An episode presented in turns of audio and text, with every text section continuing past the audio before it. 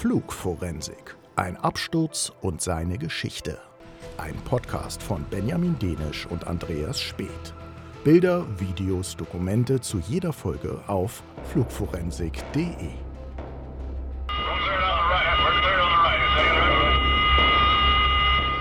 In Mexico City muss man hellwach sein und man muss sich wirklich sehr gut vorbereiten auf den Approach. Man muss genau wissen, ob man auf eine bestimmte Höhe sinken darf an einer bestimmten Stelle, weil auf die Flugsicherung kann man sich in Mexico City definitiv nicht verlassen.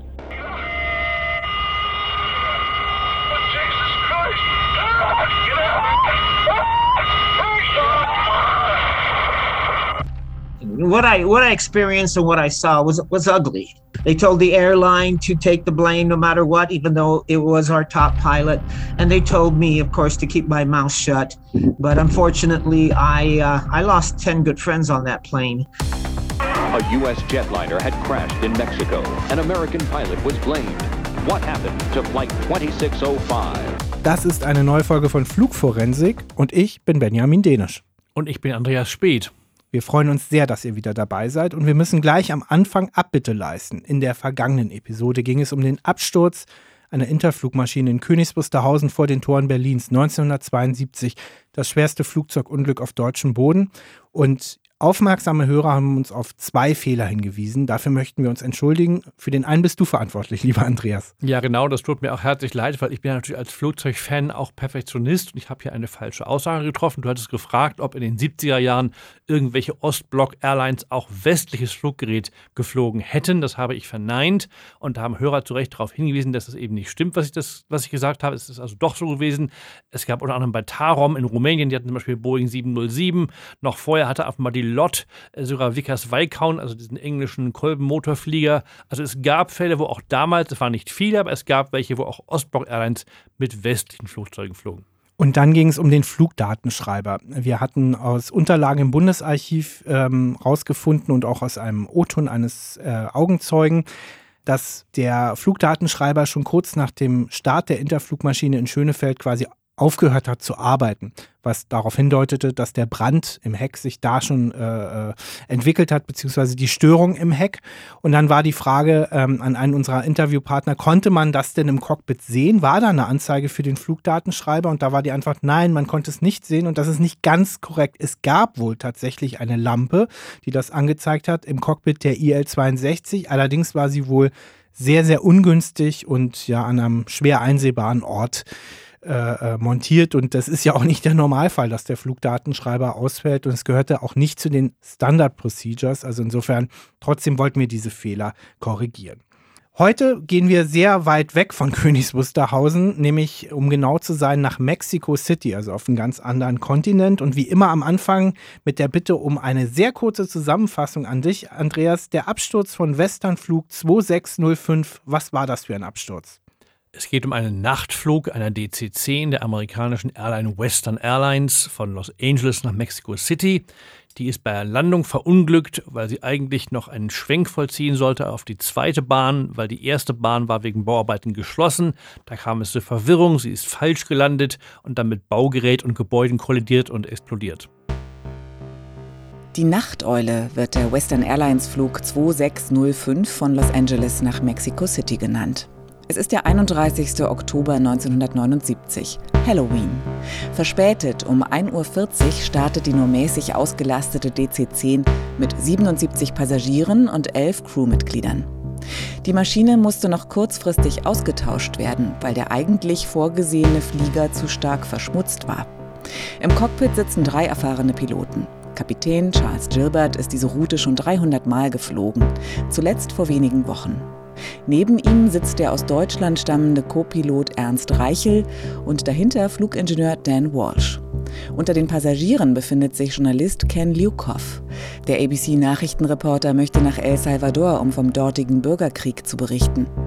Er steigt mit sehr unguten Gefühlen in die DC-10, denn erst wenige Monate vorher musste er als Reporter von der DC-10-Katastrophe in Chicago berichten.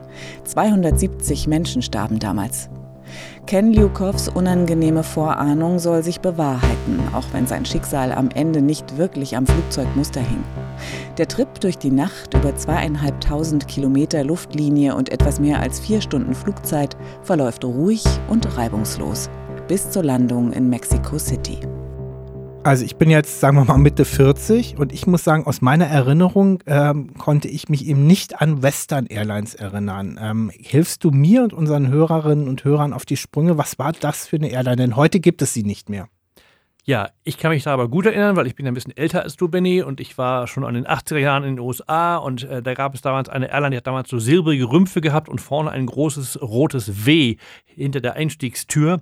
Ähm, das war Western Airlines in der damaligen Bemalung. Das war eine sehr traditionsreiche amerikanische Airline, 1925 gegründet und ähm, sie haben bereits 1971 ihre erste DC-10 bestellt und 1973 haben sie sie bekommen. Damals hatten sie fünf DC-10. Insgesamt hatten sie in der Zeit in den 70er Jahren Jahren 72 Aircraft, äh, Flugzeuge. Ähm, und ähm, ja, dann haben sie 1987 mit Delta fusioniert, deswegen gibt es sie eben auch nicht mehr. Und dieser Unfall, von dem wir heute reden, war der einzig tödliche Unfall, den Western äh, verzeichnen musste. Also in den 70ern war es ja noch kein großes Thema mit den Billigfluglinien. Ähm, äh, Fliegen war ja früher noch ganz teuer. Äh, war das, also war Western so eine Art Qualitäts-Airline oder eher so eine, ja, populär bei Land und Leuten Durchschnitts-Airline? Also das ging ziemlich auf und ab, wie bei allen amerikanischen Airlines, weil natürlich immer wieder auch problematische Phasen auftraten, etwa durch die Deregulierung 1978, wo dann in Amerika der Markt freigegeben wurde und eben auch viele neue Airlines aufkamen. Und auch deswegen hat sich ja dann irgendwann Western Airlines 87, also fast zehn Jahre nach dieser Deregulierung, sozusagen unter das Dach von Delta geflüchtet. Aber das war nach allem, was man weiß, oder ich weiß, eine solide Airline. Und dann lohnt es sich auf jeden Fall auch über das Flugzeug zu sprechen, das bei diesem Absturz äh, betroffen ist. Die DC-10, äh, die, äh, ihr Nachfolgemodell ist noch ein bisschen bekannter und kennen vielleicht noch mehr Menschen, auch Planespotter, denn bis vor kurzem war die zum Beispiel in Frankfurt zu sehen unter der Bezeichnung MD-11 äh, bei Lufthansa Cargo. So oft fliegt die nicht mehr. Die DC-10 ist, glaube ich, mittlerweile eine extreme Rarität. Beschreib uns doch mal dieses Flugzeug. DC-10 war ein sehr beeindruckendes Flugzeug, weil es war der, eigentlich der erste, man sagte damals auch dazu Jumbojet, eben Großraumflugzeug. Das stand damals in Konkurrenz zur Lockheed L-1011 TriStar, wie sie etwa hier in Deutschland die LTU geflogen hat früher. Die DC-10 flog bei Condor und bei Lufthansa damals zum Beispiel auch in den 70ern und 80ern. Ähm, das war deswegen beeindruckend, weil die Dimensionen waren völlig neu. Eben äh, zwei Mittelgänge, drei Triebwerke waren sehr ungewöhnlich mit dem großen zweiten Triebwerk im Heck der Heckflosse. Ähm, wir reden hier von einem Standard, einer Standardversion der DC-10-10. Das war ein frühes Modell, weil Western hat, wie ich gerade schon erzählt, 1973 ihre ersten DC-10 bekommen. Damals gab es nur diese eine Version. Die waren im Wesentlichen für Inlandsflüge gedacht. Später gab es die DC-10-30, das war die auch, die bei Condor und Lufthansa flog. Die hatte eine viel weitere Reichweite und war wirklich ein Langstreckenflugzeug. Ähm, die DC-10 ist insgesamt lange Zeit im Ruf gewesen, ein verheerendes Flugzeug zu sein, ein Katastrophenflugzeug. Das war aber weitgehend unverdient. Man muss sagen, sie hatte, also insgesamt wurden 446 gebaut von beiden Mustern und also beiden Versionen. Es gab insgesamt 33 Totalverluste, wobei nicht alle bei Unfällen waren. Ähm, es gab allerdings zu Beginn, und zwar in den frühen 70ern, zwei schwere Unfälle. Der allerschwerste überhaupt damals war in Paris, Turkish Airlines. Ähm, dort ist nämlich das Problem gewesen, dass die Frachtraumtür eine Fehlkonstruktion war und es sind zwei zwei Fällen vorkam, noch einem Absturz davor, dass da die Frachtraumtür nicht richtig geschlossen war, dass dann der Kabinenboden kollabiert ist, dass dann Steuerkabel durchtrennt wurden, die Maschine äh, manövrierunfähig. Damals in Paris, ich glaube, 346 Menschen gestorben. Das war absolut unfassbar. Das war der schwerste Absturz für lange Zeit, den es hier gab in der Luftfahrt, DC-10. Deswegen war der Ruf anfangs schlecht. Sie haben das aber dann geändert, konstruktiv geändert. Daraufhin äh, war die DC-10 eigentlich ein sehr verlässliches Flugzeug, was auch unter Piloten durchaus beliebt war. Trotzdem gab es auch weiterhin Unglücke, eben auch gerade in jenem Jahr, über das wir jetzt sprechen, 79. Ja, wir haben es ja im Einspieler gehört, die große Katastrophe von Chicago. Was ist da passiert, ohne dass wir daraus jetzt eine, eine eigene Flugforensik-Folge machen? Das war genau in diesem Jahr 1979, wo wir jetzt auch sprechen mit Western Airlines. Und zwar war das, glaube ich, im März äh, in Chicago. Ähm, dort ist spektakulär eine DC-10 von American Airlines nach dem Start äh, hat ihr linkes Triebwerk riss ab, quasi nach dem Abheben. Das Triebwerk ist sozusagen über die Tragfläche weggeflogen, hat aber auch die Tragfläche massiv beschädigt und dadurch kam die Maschine überhaupt nicht in Gang, ist aus, aus der Balance geraten und ist quasi unweit des Flughafens O'Hare abgestürzt. Es gibt auch spektakuläre Fotos davon, die irgendwie Leute am Boden gemacht haben, damals noch ohne Handys, aber trotzdem die Kamera gerade griffbereit hatten. Ähm, das war ein spektakulärer Absturz, der eben auch der DCC nochmal einen massiven Rufschaden äh, verliehen hat. Keine Flugforensik-Folge ohne einen Piloten oder eine Pilotin, auch wenn wir, selbstkritisch muss ich das anmerken, bisher nur Männer hatten. Wir freuen uns sehr, dass wir in dieser Episode von Flugforensik einen der, ja, ich möchte sagen, wahrscheinlich den bekanntesten deutschen MD-11-Piloten haben. Fokko Doyen ist zwar inzwischen als Lufthansa-Cargo-Pilot im Ruhestand, äh, ist aber eben sehr, sehr lange auf dem Nachfolgemuster der DC-10 geflogen, um die es in dieser Folge geht. Ähm, vielleicht können Sie ja unseren Hörern auch ein bisschen was dazu sagen, wie sich eben jene DC-10 flog. Wie sah das Cockpit aus? Wie ließ sie sich steuern? Ja, hallo erstmal. Ja, die DC-10 war ja im Vergleich zur MD-11 doch um einiges kleiner und leichter. Und die Anfluggeschwindigkeiten waren aber dennoch bei, auch bei der DC-10 schon sehr hoch. Bei der MD-11 noch mal höher, über 160 Knoten im Anflug aber eben auch bei der DC-10 schon sehr hoch. Das macht das Flugzeug, machte auch die DC-10 schon zu einem anspruchsvollen Flugzeug, weil durch die schnell, durch die hohe Anfluggeschwindigkeit ging natürlich alles schneller.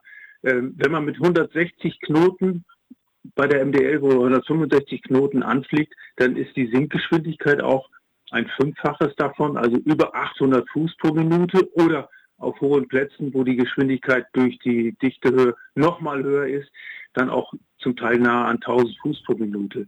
Das macht es schon sehr kompliziert und das war auf der DC-10 auch schon ein großer und wichtiger Faktor. Wenn ich sage, die DC-10 ist eines der zivilen Verkehrsflugzeuge, die mit am schwersten zu landen waren, ist das korrekt?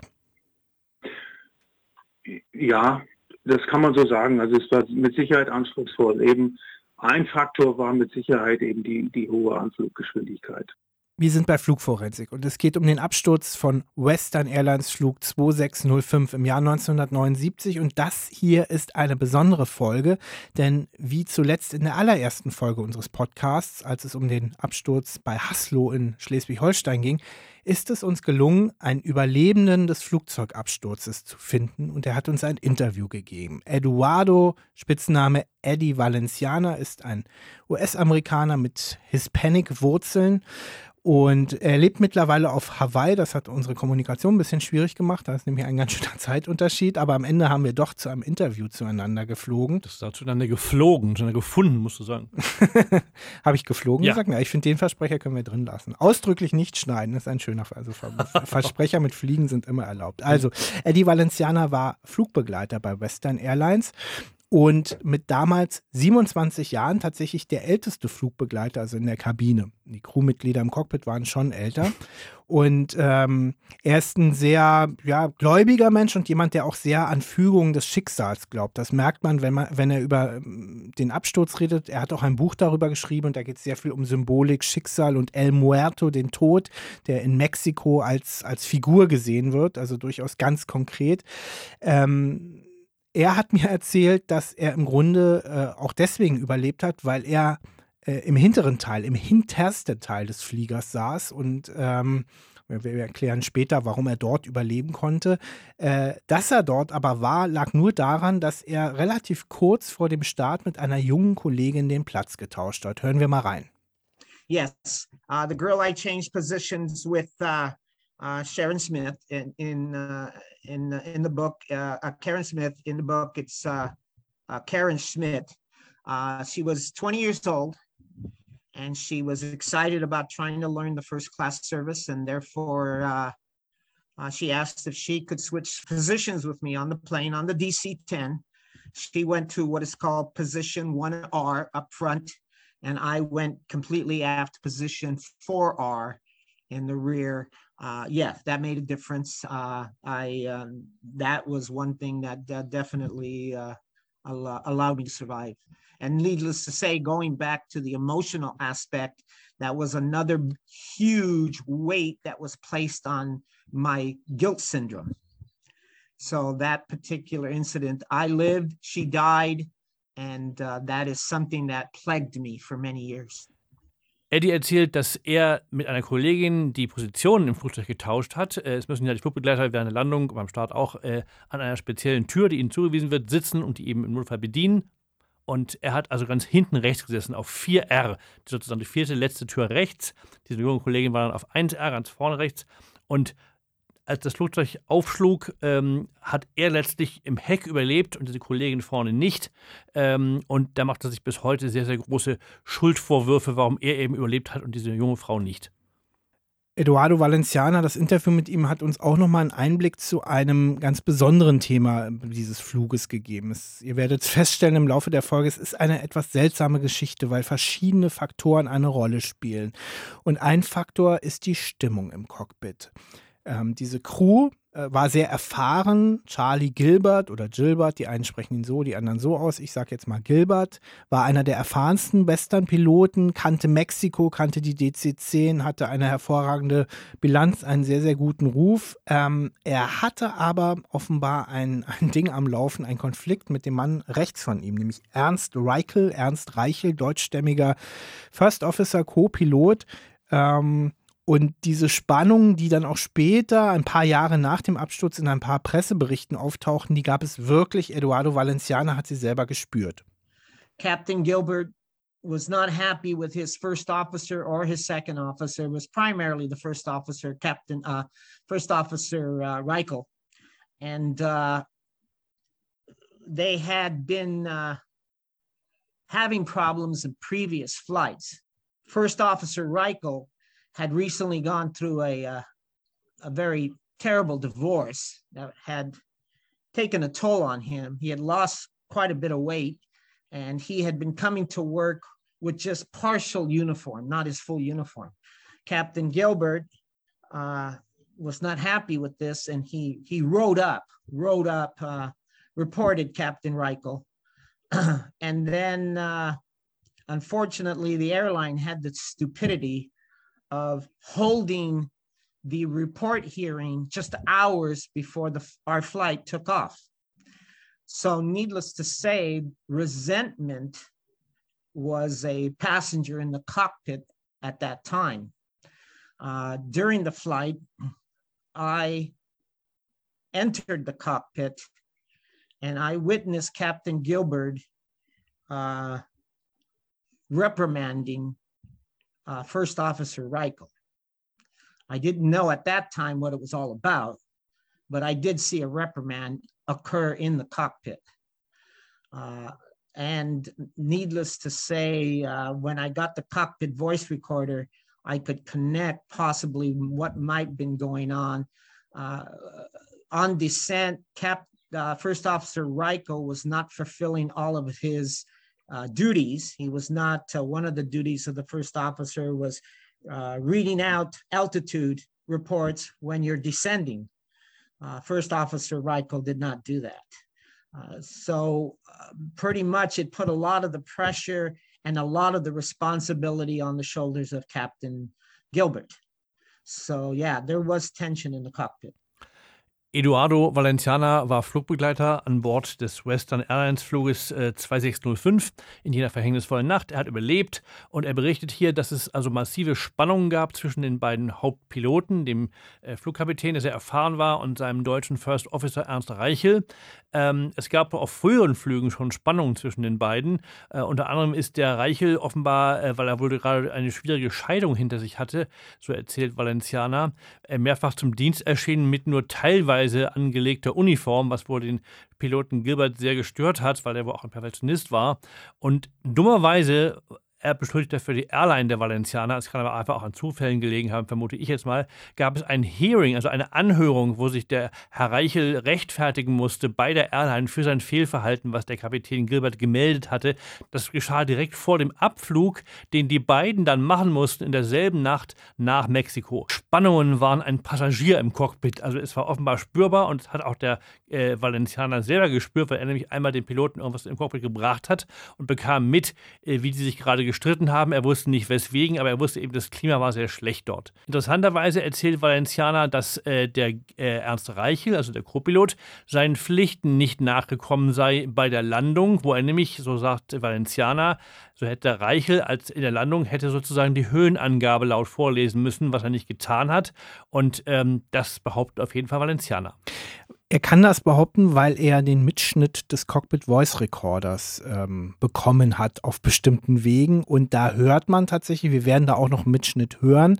Äh, das ist ziemlich dramatisch. Und man hört tatsächlich auf der Aufnahme, dass diese typischen 50, 40, 30 Minimum und so weiter. Ihr kennt das zumindest, wenn ihr Flugsimulator fliegt oder schon mal Cockpit-Videos geschaut hat. Diese Procedure ist nicht durchgeführt worden. Wo Valenciana aber nicht ganz recht hat, zumindest zeigen das unsere Recherchen, unsere Verifikation. Es wäre gar nicht Reichels oder Reichels Aufgabe gewesen, das durchzusagen, sondern das hätte der Flugingenieur machen müssen. Äh, laut Western Western Airlines Verordnung. Also auf jeden Fall wurden diese Höhenangaben nicht gemacht. Bleiben wir aber nochmal beim Streit im Cockpit, Andreas. Du hast dich mit ganz vielen Abstürzen beschäftigt, hast doch Bücher geschrieben, ähm, auch Zwischenfälle dir angeguckt und du berichtest regelmäßig für Zeitungen und Online-Portale über die Luftfahrt.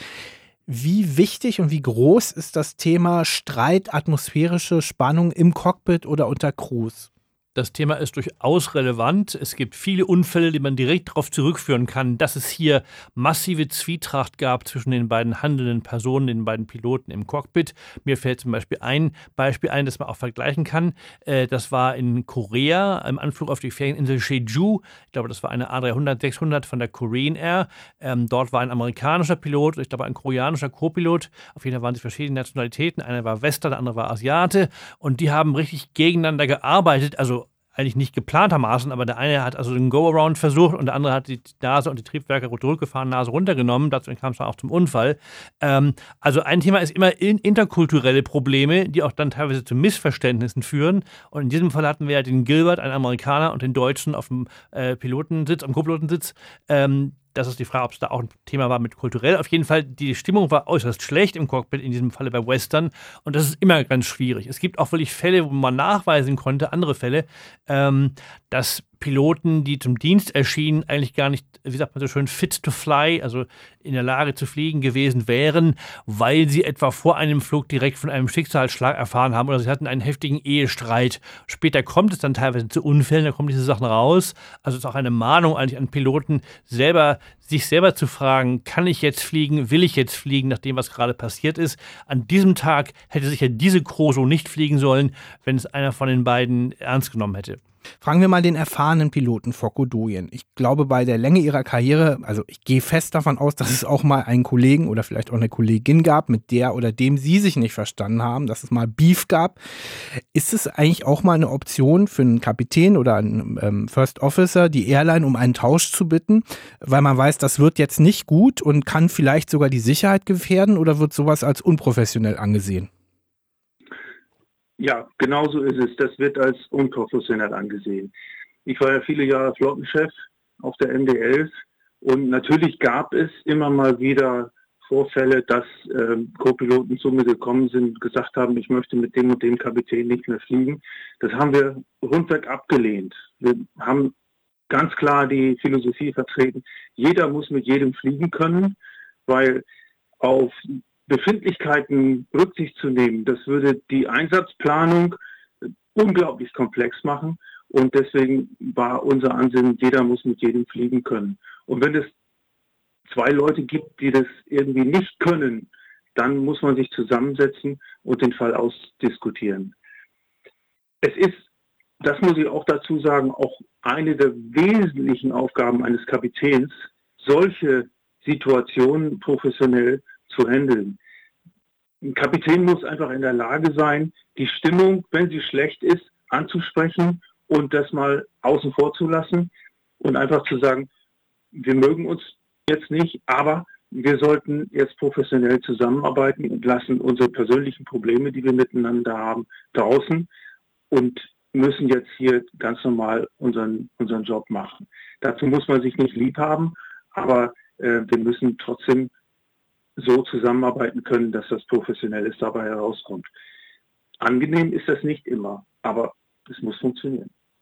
Abstürze haben oft nicht eine einzelne Ursache, sondern entstehen durch eine Verkettung mehrerer Faktoren. Und wir halten an der Stelle mal fest, neben vielen anderen Faktoren, über die wir noch sprechen werden in dieser Episode, dürfte die schlechte Stimmung, die Spannung, die, wie Valenciana gesagt hat, Passagier im Cockpit waren, eine Rolle gespielt haben. Ganz offensichtlich gibt es einen weiteren Faktor. Da müssen wir uns nur mal die Eckdaten des Fluges angucken. Um 1.40 Uhr in der Nacht ein Passagierflug hebt ab von Los Angeles mitten in der Nacht. Wie, wie unangenehm, muss man wirklich sagen. Also würde ich als Passagier auch nicht gerne machen. Ähm, es sei denn, er ist wahnsinnig billig oder es gibt gar keinen anderen Flug. Wir haben den Faktor Müdigkeit. Und da wollen wir jetzt mal Fokko Doyen fragen, der ja bei Lufthansa Cargo durchaus auch zu nachtschlafender Zeit starten, landen, fliegen musste. Wie bereiten sich Piloten, Pilotinnen, Cockpit-Crews auf Nachtflüge vor?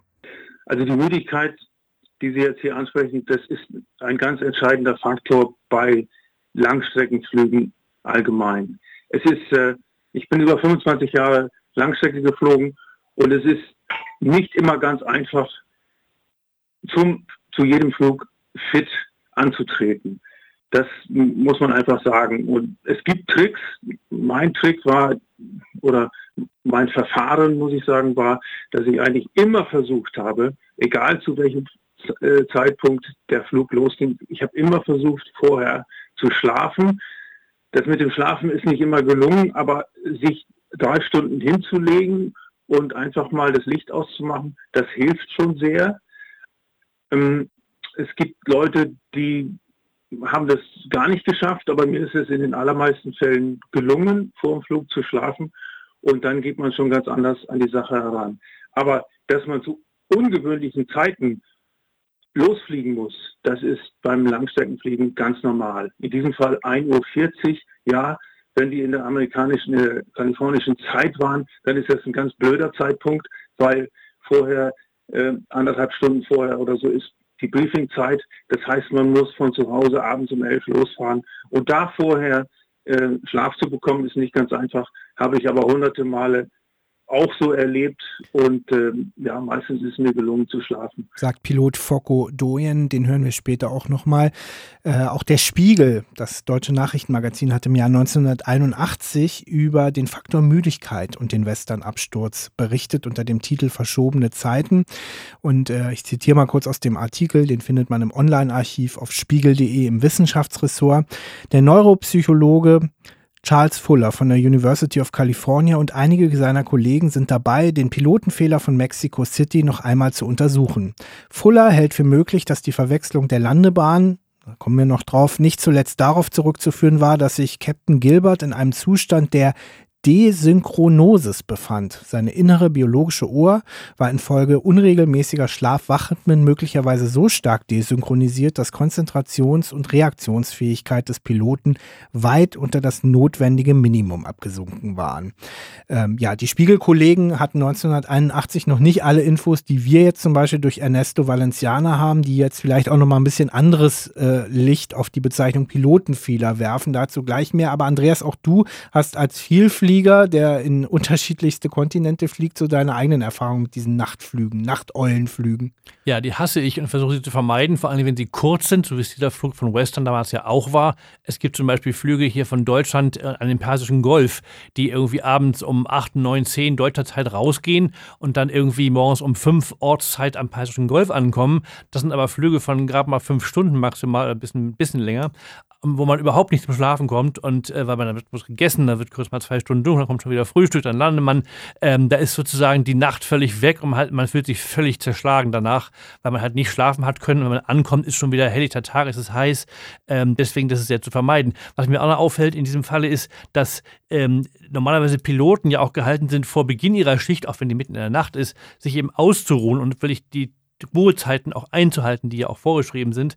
Und ganz sicherlich war es in diesem Fall schon deswegen nicht der Fall, weil ja beide Piloten offenbar teilnahmen an diesem sehr sicherlich seelisch belastenden, äh, psychologisch belastenden Hearing äh, für den Reichel vor dem Abflug, wo er sich ja rechtfertigen musste für sein Fehlverhalten. Also das waren denkbar schlechte Voraussetzungen, was Konzentration und Wachheit betrifft. In der Antwort fasste schon mal zwei der bisher von uns betrachteten möglichen Unfallursachen zusammen, nämlich Müdigkeit und Streit. Und jetzt kommt die vielleicht wichtigste, der wichtigste Faktor, der zu dieser Katastrophe geführt hat, nämlich die zeitweise Sperrung einer von nur, muss man sagen, bei dem großen Flughafen zwei Landebahnen in Mexico City. Da gab es ein sogenanntes NOTAM. N-O-T-A-M, ja, so, wenn man es richtig machen will. Wer oder was ist so ein NOTAM und warum ist das wichtig für eine Landebahnsperrung? Das heißt in der vollen Ausschreibung Notice to Airmen. Es gab noch keine Frauen offenbar damals. Ähm, jedenfalls ist das eine Art von amtlicher äh, Bekanntmachung, in diesem Falle von Flughäfen oder auch von allen beteiligten Instanzen an einem funktionierenden Luftverkehr, wenn sich Änderungen äh, ergeben. Also ähnlich wie ich bei der S-Bahn irgendeine betriebsbedingte Sperrung einer Strecke habe, kann hier eben drinstehen, das tat es in diesem Falle für Mexiko, dass ab dem 19. Oktober 1979, also Wochen vor dem Unfall, ähm, ähm, war eine der beiden Bahnen wegen Bauarbeiten gesperrt. Ähm, und deswegen war sie eben nicht anfliegbar. Das verkündet diese, diese Nachricht. Das müssen auch alle Flug, äh, also alle Piloten müssen das vorm Flug lesen. Früher lag das im Postfach teilweise als briefliche, äh, ausgedruckte Mitteilung. Heute findet man natürlich das entsprechend in den Systemen, auch an Bord im System jederzeit abrufbar und das ist Pflichtlektüre natürlich. Das Verwirrende war eben nur, dass diese Bahnschließung in Mexico City nicht stringent galt, sondern nur on and off war. Also mal galt sie, mal galt sie nicht, aber das wussten eben auch nicht alle. Ja, und es gibt Berichte darüber, dass auch Western Airlines in der Zeit nach der angeblichen Sperrung 19. Oktober immer mal wieder, wie es gerade passte, auf diesem sehr stark frequentierten Flughafen auch auf der eigentlich gesperrten Bahn 23 links gelandet sind. Ähm, es gab auf diesem Notam, dieser Notice to Airmen, auch den Hinweis, dass das Anflugverfahren so sein sollte, ILS, Instrumentenlandesystem und Sidestep-Manöver. Äh, und für solche Fragen, äh, Fälle haben wir immer einen Piloten als Experten in dieser Folge, ja, Foko Doyen, MD-11-Piloten. Äh, können Sie uns das ganz kurz erklären? Was bedeutet ILS ganz praktisch und was ist mit Sidestep-Manöver gemeint? Ja, es ist auch ein bisschen abenteuerlich oder vielleicht nicht abenteuerlich, aber es ist zumindest ungewöhnlich. Es gab äh, früher vielleicht mehr so Sidestep-Approaches. Die, Voraussetzung dafür ist, dass die Bahnen relativ nahe zusammenliegen. Die dürfen maximal 1200 Fuß, also ungefähr 400 Meter auseinander liegen. Dann ist dieses Verfahren zulässig. Aber man muss wissen, dass ein Sidestep-Approach ein, ein visueller Anflug ist, ein Visual Approach ist. Das heißt, man muss an einer äh, sehr viel größeren Entscheidungshöhe die Bahn klar in Sicht haben, macht dann eben einen sogenannten Swing-Over auf die andere Bahn. Dazu braucht man einige Zeit, deswegen auch die höhere Entscheidungshöhe. Und ähm, dann ist es eben ein visueller Anflug. Während der, das ILS wahrscheinlich automatisch geflogen wurde, wenn man dann an die Entscheidungshöhe kommt, das ist spätestens der Zeitpunkt, wo man den Autopiloten ausschaltet und dann von Hand weiterfliegt und eben einen Visual Anflug. Das ist nicht ohne es ist anspruchsvoll und äh, kommt in der Praxis sehr, sehr selten vor. Tja, wo sind wir gerade im Flug? Es ist jetzt früh am Morgen, kurz vor der Dämmerung in Mexico City. Die Nachteule setzt gewissermaßen zur Landung an. Hören wir, was dann geschah. Die Piloten bereiten sich auf die Landung in Mexico City vor. Die Bahn 23 links, auf der internationale Flüge sonst landen, ist wegen Bauarbeiten gesperrt. Stattdessen sollen die Piloten die parallele Landebahn 2-3 rechts ansteuern. Doch plötzlich fliegt die DC-10 durch eine dichte Nebelbank. Auf der sogenannten Entscheidungsflughöhe von 600 Fuß angelangt, können die Piloten nichts erkennen. Kein Wunder, sie liegen auf Kurs zur gesperrten Landebahn und bei der sind keine Positionslichter angeschaltet. Eigentlich müsste die Cockpit-Crew jetzt die Landung abbrechen, doch die Piloten bemerken ihren Fehler zu spät.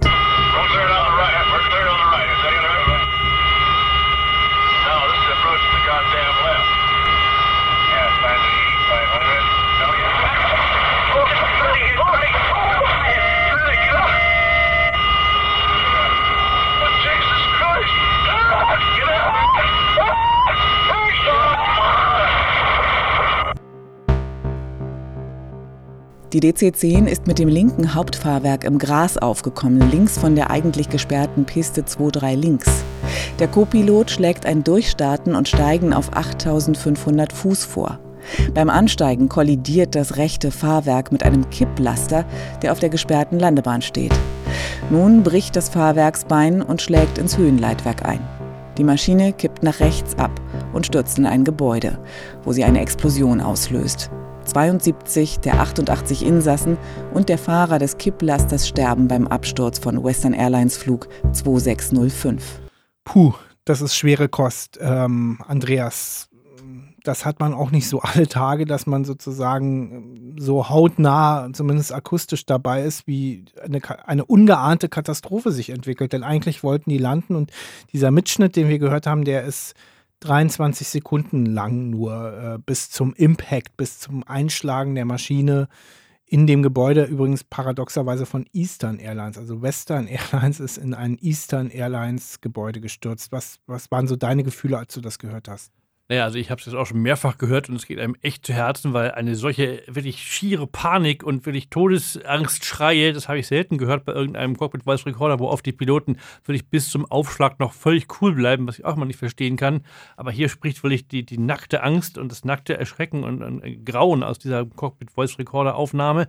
Man hört ja auch die ganzen Warnanzeigen, die alle durcheinander tröten und dann eben, wie gesagt, diese panische Reaktion. Ich weiß nicht, welcher von den beiden das da äh, war in dem Moment, aber das ist schon auch so, dass offenbar ganz überraschend für die beiden auch kam, dass es jetzt plötzlich von einer vermeintlich relativ normalen Landung zu so einem völligen Inferno wird äh, binnen Sekunden. Das ist man ja nicht drauf gefasst und das waren die offensichtlich eben auch nicht. Genau, also wir, wir können jetzt das nochmal kurz zusammen anhören und vielleicht so ein bisschen äh, das, was man verstehen kann, auch nochmal versuchen für euch zu übersetzen und zu erklären.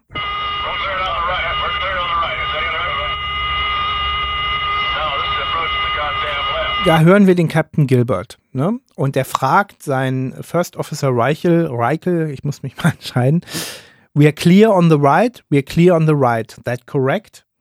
Ähm, also wir sind sozusagen, wir haben eine Freigabe oder wir sollen auf der rechten Bahn 2-3 rechts landen. Ist das richtig? Also das, hier merkt man, hier hat das offenbar realisiert. Er hätte auf die 2-3 rechts gehen müssen. Und dann antwortet Reichel, also man hört es kaum, aber es ist tatsächlich so auch transkribiert worden. Ähm, und wenn man die Aufnahme äh, mit ganz vielen Hilfsmitteln seziert, hört man es leise. Nein, die andere Bahn, sagt, sagt Reichel. Also 2-3 links, die gesperrt ist. Und jetzt sagt der Kapitän, nee, ja, das ist aber der Anflug auf die gottverdammte linke Bahn. Was passiert da eigentlich gerade, Andreas?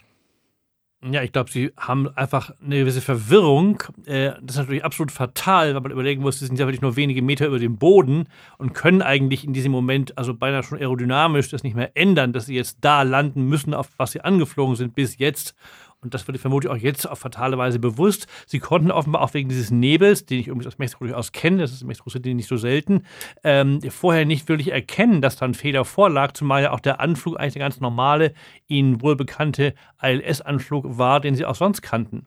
Man muss ja auch nochmal sagen, damit kein Missverständnis entsteht, dieses angedachte Sidestep-Manöver, das sollte natürlich deutlich früher passieren. Also äh, dieser Schwenk von der vom Instrumentenlandesystem angesteuerten Bahn auf die freigegebene rechte Bahn, für die es kein Instrumentenlandesystem gab, das sollte natürlich nicht irgendwie äh, wenige Meter vor dem Aufkommen äh, passieren, sondern in, in einer sicheren Höhe.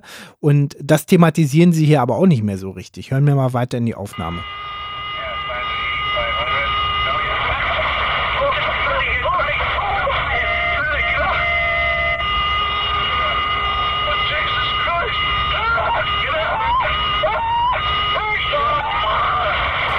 Jetzt sagt der Ernst Reichel, okay, dann steigen wir auf 8500 Fuß. Sie wollen durchstarten. Die Maschine ist offenbar kurz schon mal aufgekommen und dann hört man auch schon den ersten Krach in der Aufnahme. Das ist der erste Zusammenstoß mit einem Kipplaster, der unglücklicherweise auf der gesperrten Bahn war, was ja für Bauarbeiten an sich nicht äh, ungewöhnlich ist, aber in dem Fall fatal war, denn der Mann, der den Kipplaster gesteuert hat, ist das einzige Todesopfer am Boden in Mexico City.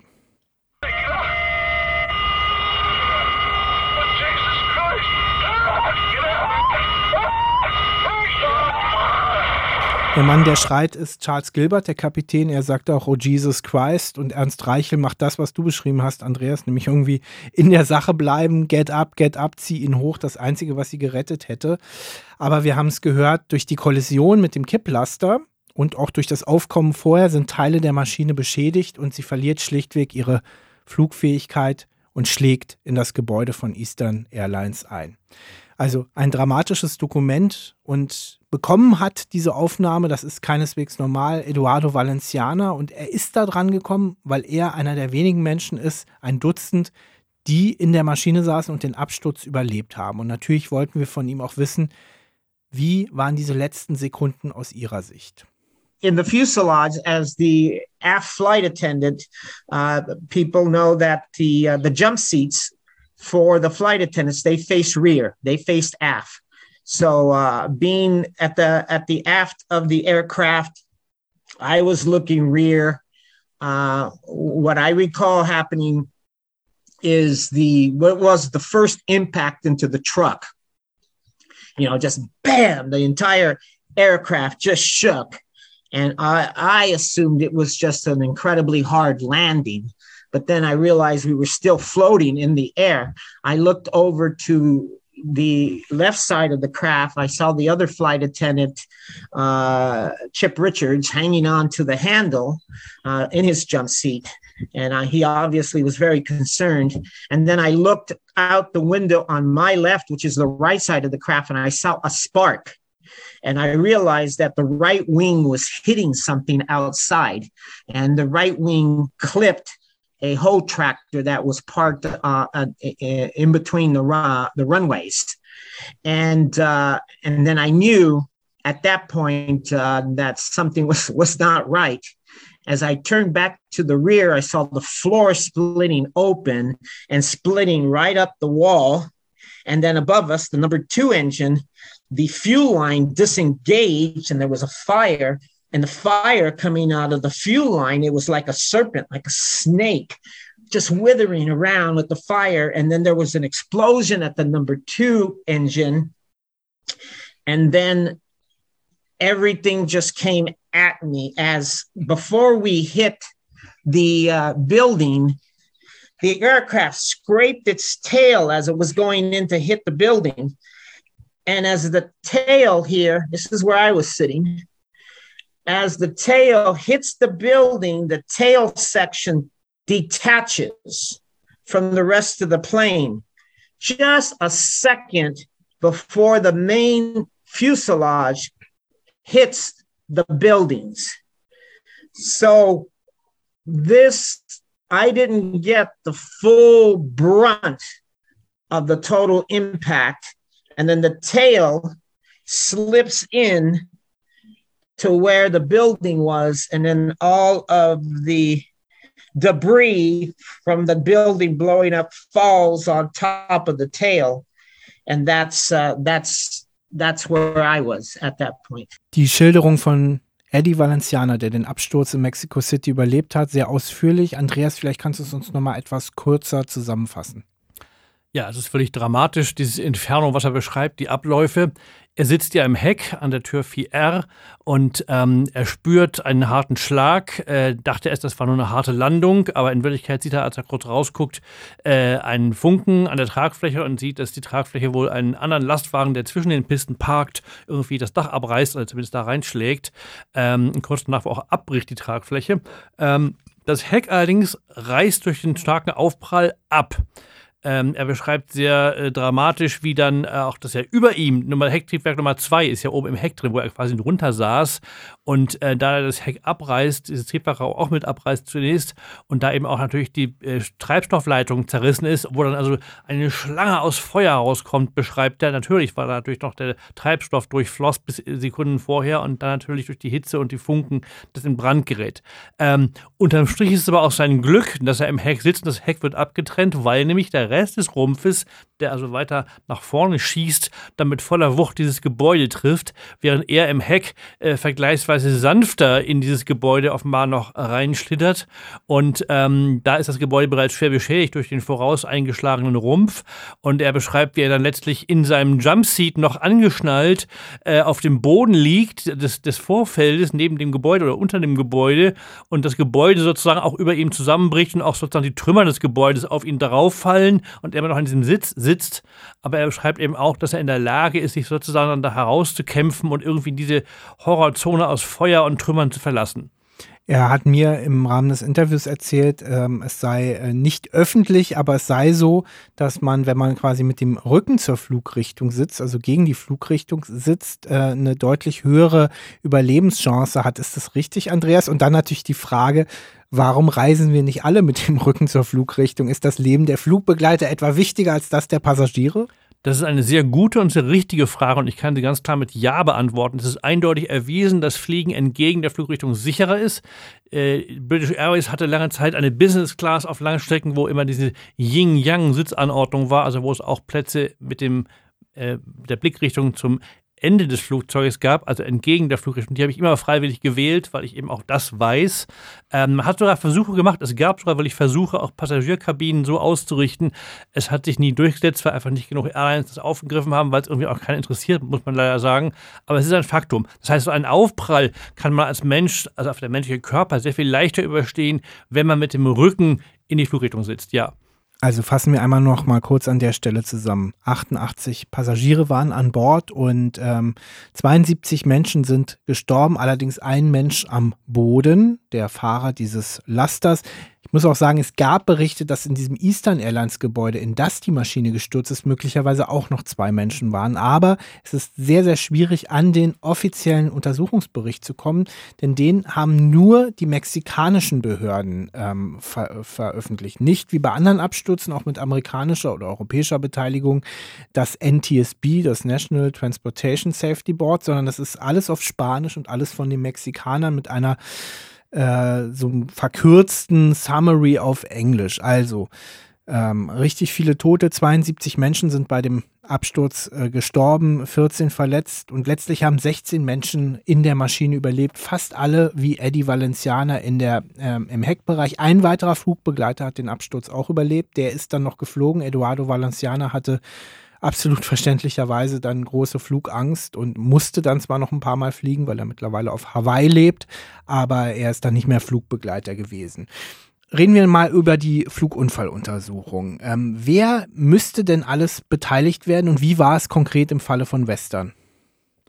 Es ist eigentlich ganz klar geregelt durch die ICAO, die UN-Weltluftfahrtorganisation, wie das abzulaufen hat. Das Land, wo ein Absturz geschehen ist auf dessen Territorium, das führt die Untersuchung. Ähm, und dann gibt es ganz klare äh, Verabredungen darüber, dass eben beteiligt werden müssen die Länder oder die Untersuchungsbehörden aus den sonst beteiligten Ländern, was im Wesentlichen betrifft die, das Herkunftsland des Flugzeuges und der Airline, die das Flugzeug betrieben hat, aber auch von den Triebwerksherstellern. Das heißt, die sind offiziell immer mit im Boot. Das heißt, es sind also nahezu immer auch irgendwie die Amerikaner beteiligt, weil die natürlich entweder oft das Flugzeug hergestellt haben ähm, oder zumindest Teil auch von den Triebwerken. Also deswegen ist es ungewöhnlich. Und dass die Mexikaner hier offensichtlich äh, das quasi völlig alleine gemacht haben, ist sehr schwer vorstellbar. Soweit ich weiß, durften zumindest die Amerikaner niemals auf eigene Faust das Wrack inspizieren. Es wurde auch nicht abgesperrt. Also haben da auch, wurden dann wirklich, gab auch mexikanische Familienangehörige der Flughafenmitarbeiter, die es dann besichtigt haben, gab auch Plünderungen anscheinend. Ähm, das ist ganz verheerend, wenn man natürlich dann wirklich von wegen Forensik sozusagen die äh, gegebene Situation am Unfallort verändert und deswegen auch Ermittlungen schwieriger werden, denn nicht mehr die Teile da liegen, wo sie zu liegen kamen. Die Untersuchung hat äh, relativ bald äh, ja, die Verantwortung für dieses Unglück, für die Katastrophe den Piloten gegeben. Pilotenfehler heißt dann der starke äh, Begriff.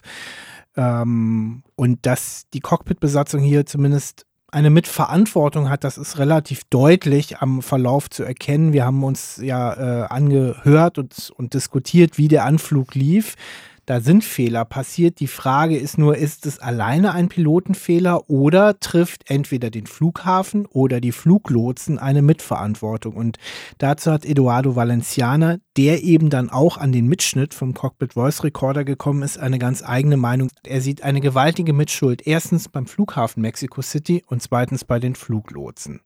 People may have the false belief that regulations and rules that govern aviation flight are unison throughout the world, and they are not. Each country has its own set of rules and they vary from country to country. Here in the United States, when you are doing, when you close a runway, you, uh, you, you must close the runway, you, you dismantle the light systems, uh, you set up blinking huge X blinking lights on each end of the runway that uh, can be visible for miles from the air. And uh, it's very obvious that that runway is being worked on, and uh, it, and it, nothing has changed till the construction is done and the runway is open. Well, in Mexico, they had uh, sent information stating that they'd be working on the runway, but it was random they'd shut down the runway now, work on it, open it again, shut it down. And this went over for on for a two week period. There's no blinking huge X. There's no dismantling the light system. And uh, so this just went on during this period, and it was all verbal commands. So, uh, 18 minutes before our arrival, uh, Mexicana DC 10, Los Angeles to Mexico City, did arrive. It was cleared on 23 left. It did use its ILS system and it landed on 23 left. That was 18 minutes prior to our arrival. We were cleared by aviation, by uh, uh, air traffic control, Mexican air traffic control, to utilize that again, same approach system now, somewhere in there is where things got confused. Uh, for whatever reasons, uh, someone decided that the runway now is going to be closed. Uh, construction trucks were moved onto the runway. Eduardo sagt, dass normalerweise eben ganz klare Zeichen üblich sind, wenn eine Runway geschlossen ist. Dazu gehört ein großes, mit Warnleuchten versehendes rotes X oder rotes Kreuz an beiden Enden äh, der Landebahn und Startbahn, die sozusagen ganz eindeutig von Meilen vorher schon klar macht, hier ist eine Runway geschlossen.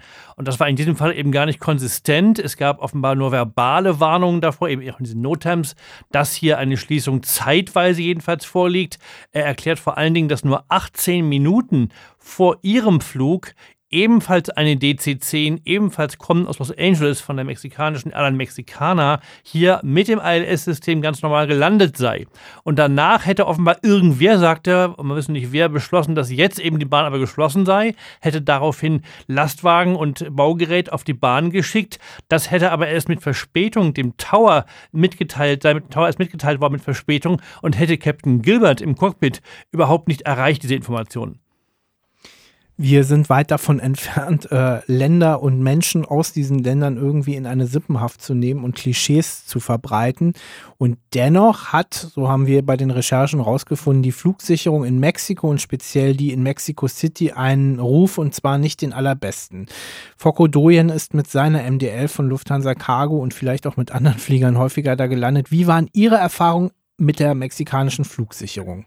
Also wenn ich jetzt alle Airports, die ich im Laufe meiner Fliegerkarriere so angeflogen habe, wenn ich die so miteinander vergleiche, dann gehört Mexico City mit, mit Sicherheit zu den anspruchsvollsten Plätzen. Quito ist vielleicht auch nochmal vergleichbar. Quito liegt ja nochmal ein Stück höher. Aber beide Plätze haben einiges gemeinsam, umgeben von hohen Bergen, ähm, starke Wetterphänomene. Und in Mexico City kommt noch dazu, das, das trifft für Quito nicht zu, aber für Mexico City trifft das noch zu, dass die Flugsicherung eigentlich eine, eine sehr, sehr bescheidene Rolle spielt. In Mexico City muss man hellwach sein und man muss sich wirklich sehr gut vorbereiten auf den Approach.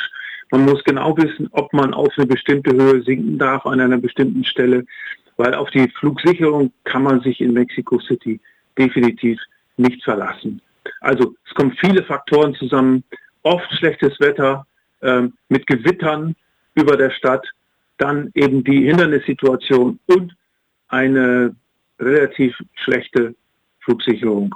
Und deshalb Mexico City ein extrem anspruchsvoller Platz.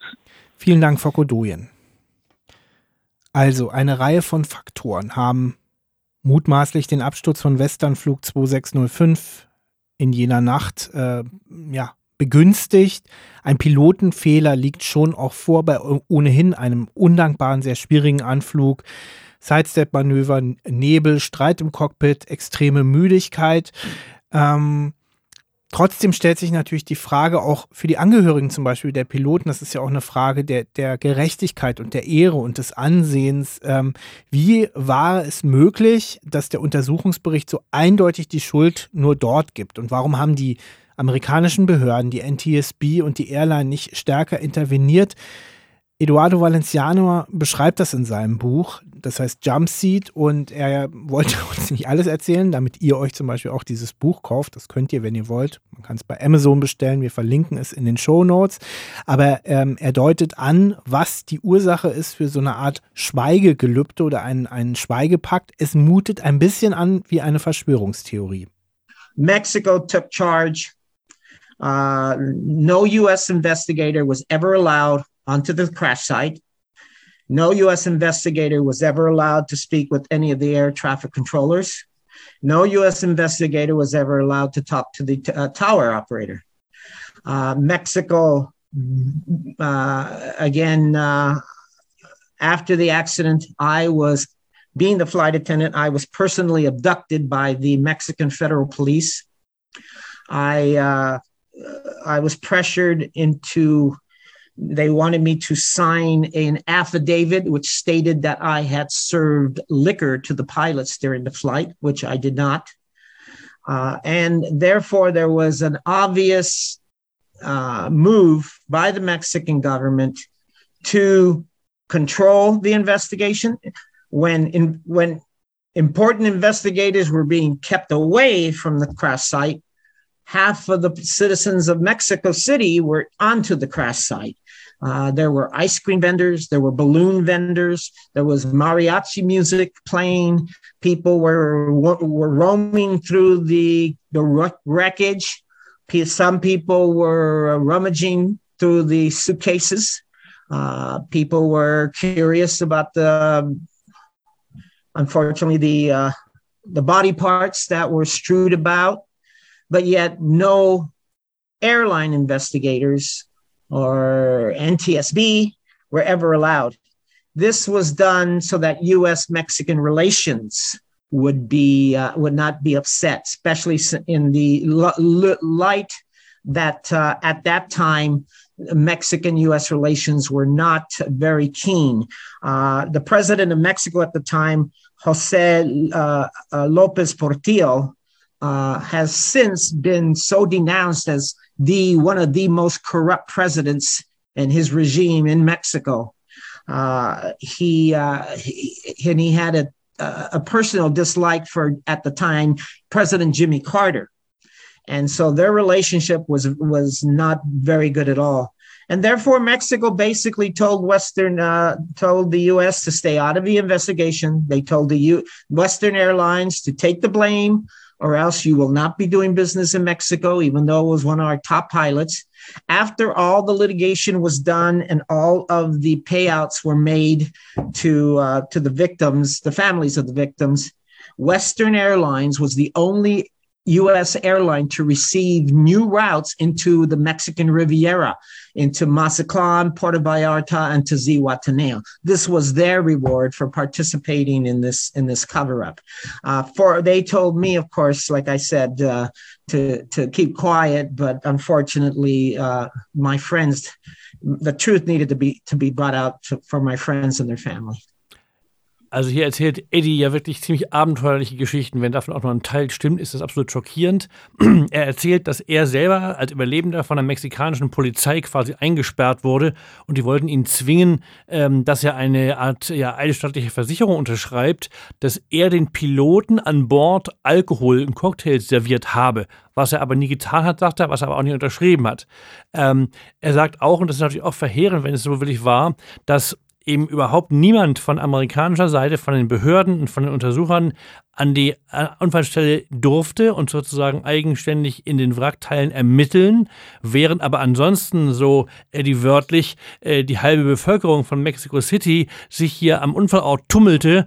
Äh, es gab wohl sogar irgendwie Ballonverkäufer und Mariachi-Musik zwischen den Wrackteilen, wo aber dann auch noch anscheinend Leichenteile lagen und wo Leute dann, also Besucher quasi, irgendwie durch die Gepäckstücke der abgestürzten Maschine gestöbert sind. Also das hört sich absolut, absolut verheerend an alles. Ähm, er beschreibt beschreibt vor allen Dingen, und das ist auch interessant, dass eben die äh, politischen Beziehungen nicht gut waren zwischen Mexiko und den USA in der Zeit. Der damalige Präsident äh, López Portillo galt wohl als sehr, sehr korrupt und außerdem war er wohl auch persönlich überhaupt nicht gut äh, zu, zu Wege mit dem damaligen US-Präsidenten Jimmy Carter.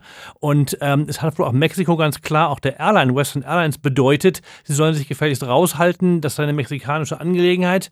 Ähm, das hat wohl Western auch getan, so sagt Eddie. Und interessanterweise hat sozusagen für dieses Stillhalten auch die Airline eine Belohnung bekommen später, weil sie wohl in den Jahren danach die einzige US-Gesellschaft war, die neue, und zwar sehr begehrte Routen nach Mexiko bekam. Das ist ja einer der wichtigsten Feriengebiete für Amerikaner Mexiko. Und die waren die einzige Airline, die nach diesem Unfall in den Folgejahren überhaupt neue Streckenrechte bekommen hat und damit, so sagt er, eben quasi belohnt worden sei für ihr Stillhalten. Als erfahrene Hörerinnen und Hörer von Flugforensik wisst ihr eigentlich, dass jeder Absturz auch ja, Konsequenzen und Erkenntnisse, Ableitung für die Luftfahrt bringt, damit sich sowas dann nicht wiederholt. Hier haben wir jetzt gelernt, war die Untersuchung na, vielleicht äh, fragwürdig und sie ist auch nicht so gut dokumentiert. Dementsprechend, Andreas, waren, glaube ich, auch die Ableitungen gar nicht so groß. Ja, also die Ausbeute für die Branche und für die Sicherheit insgesamt sind eher mager. Ähm, es gab danach zwei Sicherheitsempfehlungen der NTSB und da geht es darum, dass zum einen die Kommunikation verbessert werden muss und festgelegt wird klarer, wann was wie kommuniziert werden muss vom Boden zum Flugzeug.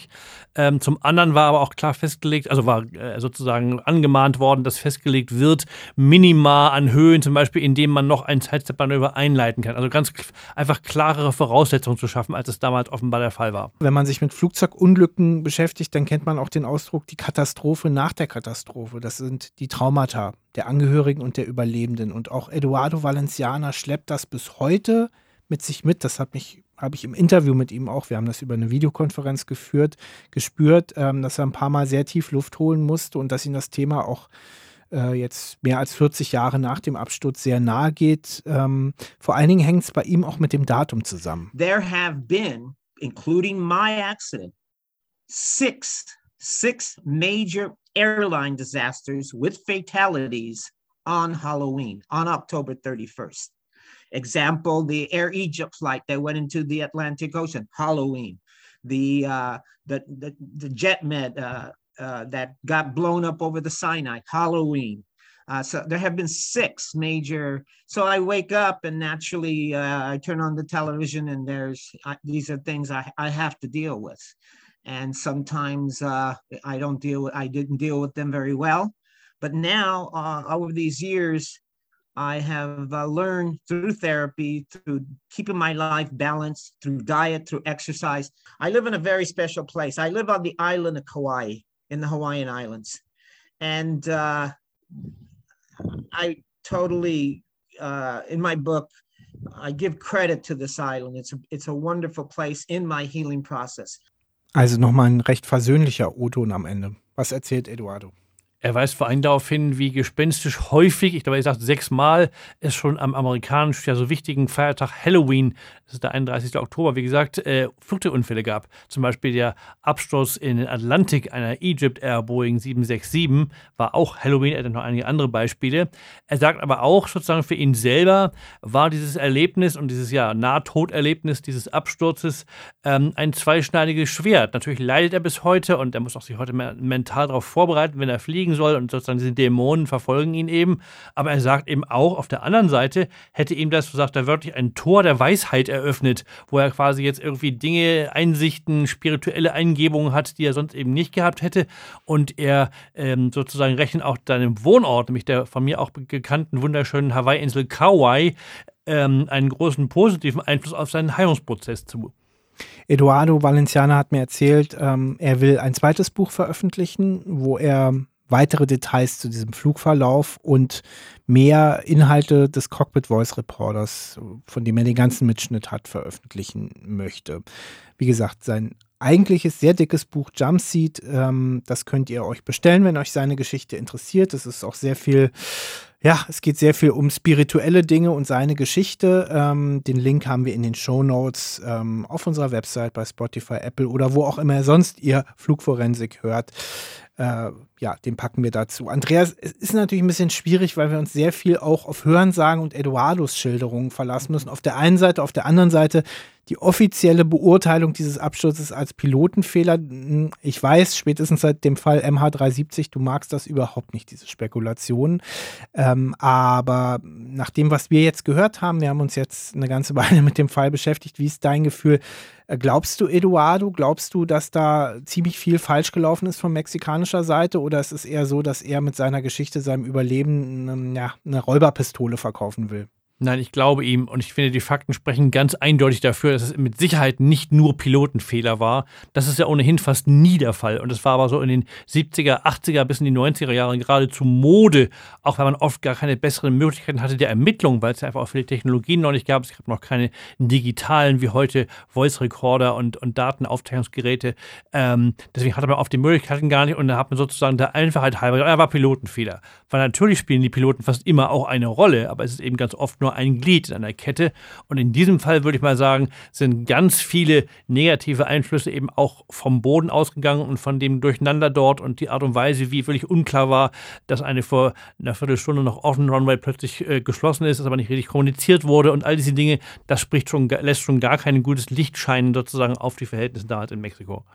Am Ende des Podcasts haben wir oft die Rubrik, was wir sonst noch rausgefunden, aber bisher noch nicht erzählt haben. Ich gehe da heute leer aus, aber du hast noch was, Andreas. Ja, zwei Dinge würde ich gerne noch sagen. Zum einen gab es in dem Jahr 79 dann noch einen dritten sehr schlimmen DC-10-Unfall. Und zwar war das dann zum Jahresende und das war auch ein sehr exotischer Unfall, der auch sehr viel Aufmerksamkeit erregte, vor allem in dem Land, wo er passiert ist, nämlich in Neuseeland zumindest war die Airline von da, Air New Zealand. Und das war nicht irgendein Linienflug, sondern das war ein Absturz, ein unglaublicher Absturz, der erste und hoffentlich einzige jemals in der Form in der Antarktis. Weil damals gab es äh, Sightseeing-Rundflüge, Tagesrundflüge von Neuseeland in die Antarktis. Und hier war offenbar der Flug Computer falsch programmiert worden und eine DC-10 ist gegen den Mount Erebus geflogen. Das ist der höchste Vulkan in der Antarktis, nahe der amerikanischen Basis. Und das war also ein Superskandal, der aber auch wiederum nicht der DC-10 angelastet werden konnte. Und zweites kurzes äh, äh, Thema von mir ist, der Flughafen Mexico City ist grauenhaft und der ist seit Jahrzehnten überfällig, dass man den erneuert. Und ich bin selbst vor ein paar Jahren dort gewesen und habe mir vor allen Dingen, weil es gab den Plan, die haben schon begonnen zu bauen, einen neuen Flughafen zu bauen für Mexico City. Ich bin erst vor drei Jahren oder so, Jahren in Mexico City in dem Büro des Architekten gewesen, der diesen neuen Flughafen konstruiert hat. Der wurde bereits gebaut, bis dann der neue Präsident mit dem Kürzel, er nennt sich selber so AMLO, ins Amt kam und der hat diesen Bauvorhaben rasiert und kassiert mit dem Erfolg, dass da heute eine Bauruine steht, also ein Terminal, was angefangen wurde auf einem ehemaligen Salzsee nördlich der Stadt, was aber nicht fertig gebaut und wir jetzt noch weitere Jahrzehnte mit diesem wirklich völlig unzureichenden, völlig überlasteten und eben auch viel zu engen und bis heute nur aus diesen beiden damals schon vorhandenen Bahnen bestehenden Flughafen der Hauptstadt vorlieb nehmen müssen, einer der größten Städte der Welt. Und das ist schon ein Skandal für die Stadt, aber auch für die Luftfahrt generell. Das war die sechste Episode von Flugforensik zum Western-Absturz in Mexico City. Wir hoffen sehr, dass sie euch gefallen hat, auch wenn sie vielleicht diesmal etwas anderer Natur war. Fernab von Deutschland ein nicht so bekannter Absturz und es ging nur in Anführungsstrichen um die Landung. Schreibt uns gerne euer Feedback, Kritik, Fehler, Verbesserungswünsche Natürlich freuen wir uns auch sehr, wenn ihr unseren Podcast abonniert auf der Plattform eures Herzens und uns mit 5-Sterne-Bewertung überschüttet. Ähm, wir lesen wirklich jeden Kommentar, jede Mail. Manchmal antworten wir nicht so schnell, das ist aber keine böse Absicht. Folge 7 kommt dann in ungefähr vier Wochen, geplante Veröffentlichung am 16. September. Und ohne dass wir schon verraten, um welchen Absturz es da geht, kann ich sagen, die Zutaten dieser Folge, Mexiko und amerikanische Airline, spielen zumindest da auch eine Rolle. Ist das schwer genug, Andreas? Doch, das ist, glaube ich, schwer genug und das kann man aber auch genauso sagen, ja. Dann danken wir euch herzlich fürs Zuhören und sagen bis zum nächsten Mal. Ich sage Happy Landings und das, wie wir heute gelernt haben, vor allen Dingen an Halloween.